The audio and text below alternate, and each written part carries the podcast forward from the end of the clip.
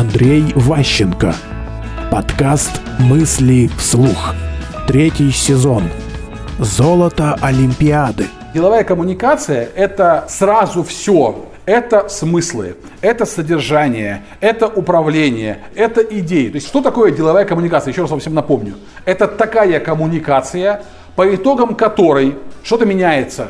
Переходят деньги из рук в руки, статус, полномочия, что-то еще, например, приказ о вашем назначении на должность, это деловая коммуникация. Переписка в чат-боте с вами, с коллегами, может быть не, не быть ею, если итогом не является деньги, короче, если ничего, ничего важного не происходит. У нас дофига всяких обменов, куча разговоров, далеко не все из этого важно. Представьте, что спортсмен долгие годы тренировался, приехал на Олимпиаду, выступил. Вот его деловая коммуникация – это участие в Олимпиаде. Он в ней выиграл там, или проиграл, неважно, участвовал в ней. А все до, до этого мероприятия, кроме соревнований, это было личное. Он потратил кучу времени на личность, на развитие себя, на соревнования, на участие, но только раз в 4 года у него появится шанс участвовать в Олимпиаде и быть в деловой коммуникации. Мысли вслух.